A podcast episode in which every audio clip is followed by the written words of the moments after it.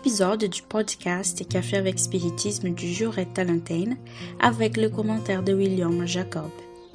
Aujourd'hui, William a décidé de partager avec nous une curiosité à propos de Raoul Teixeira qui a attiré son attention quand il l'a découverte. William nous pose la question suivante. Savez-vous quels sont les livres qui ont le plus marqué la vie de ces chers conférenciers et médiums spirites Raoul Teixeira? C'est de cela que nous allons parler maintenant. Voici avec les mots de Raoul Teixeira. En laissant de côté le livre des esprits, qui pour moi est l'une des choses les plus fantastiques que j'ai jamais rencontrées, le livre qui a beaucoup marqué ma vie et me marque encore aujourd'hui est Les problèmes de l'être et de la destinée de Léon Denis.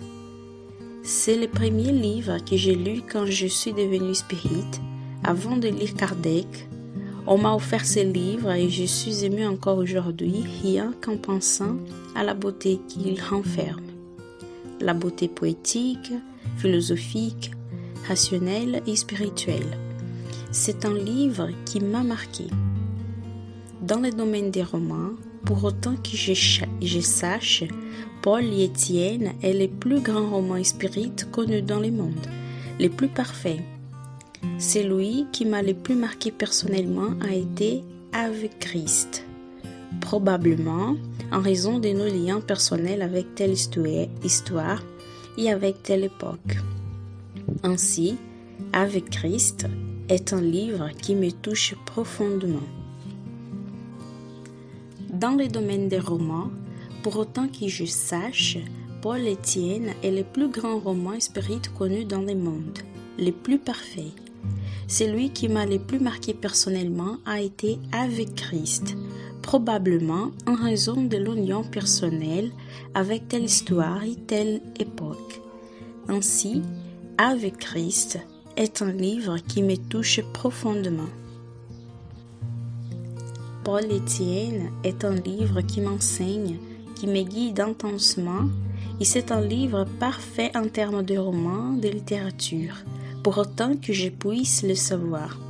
Mais Avec Christ est un livre qui me touche émotionnellement, qui me marque encore aujourd'hui quand je pense à chacun de ces personnages qui forment l'intrigue qu'Emmanuel a entrelacée si merveilleusement. Il y a des livres remarquables qui me sensibilisent dans les cadres spirites, mais je vais mettre ces deux livres en évidence pour le moment.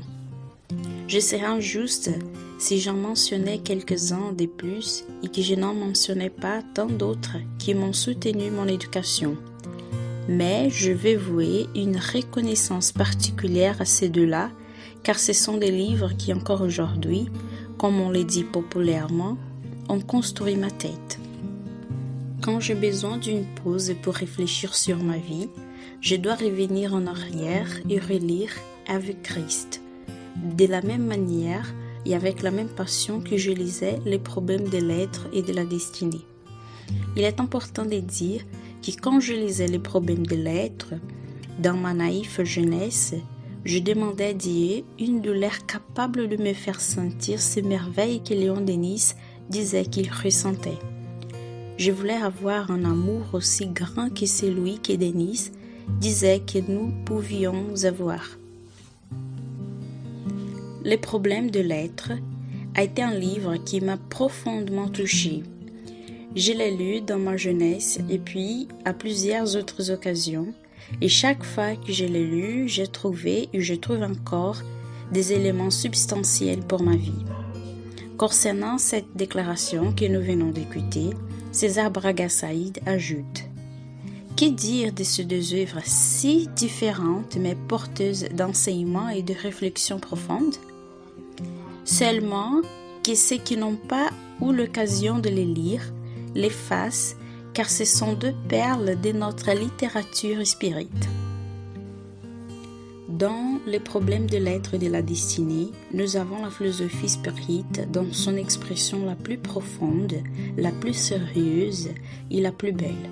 Car Denis a cette particularité de parler des choses complexes et profondes avec beaucoup de poésie, beaucoup de beauté. Ce n'est pas pour rien qu'il affirme que la loi d'esthétique est une loi d'évolution.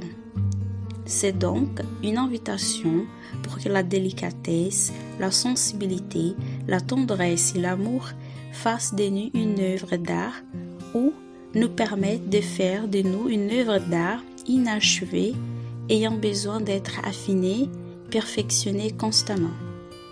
Dans Ave Christ, où Emmanuel raconte des épisodes du christianisme primitif et la façon dont certaines familles romaines s'organisent et étaient en relation, nous trouvons l'amour incomparable d'un père, Quinto Varro, pour son fils Tassiano, l'amour de Tassiano pour Livia et Blandina, et toute la conspiration pour séparer ces âmes, rendant leur bonheur difficile.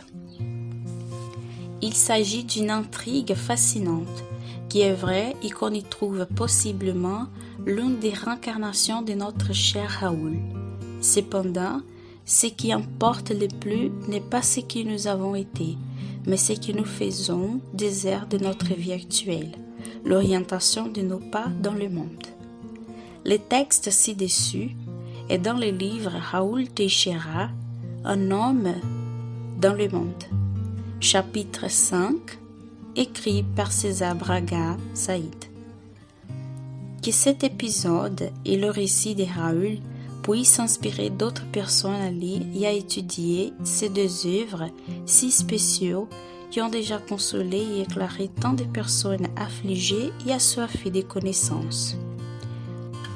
Eux, Carmen Kardec, Léon Denis, Chico Xavier, Duvaldo Franco, Yvonne Diamaral Pereira, Raoul lui-même et tant d'autres auteurs et médiums qui, avec leurs textes et leurs réflexions, nous aident à produire des épisodes du Café avec Spiritisme, reçoivent notre plus sincère et profonde gratitude.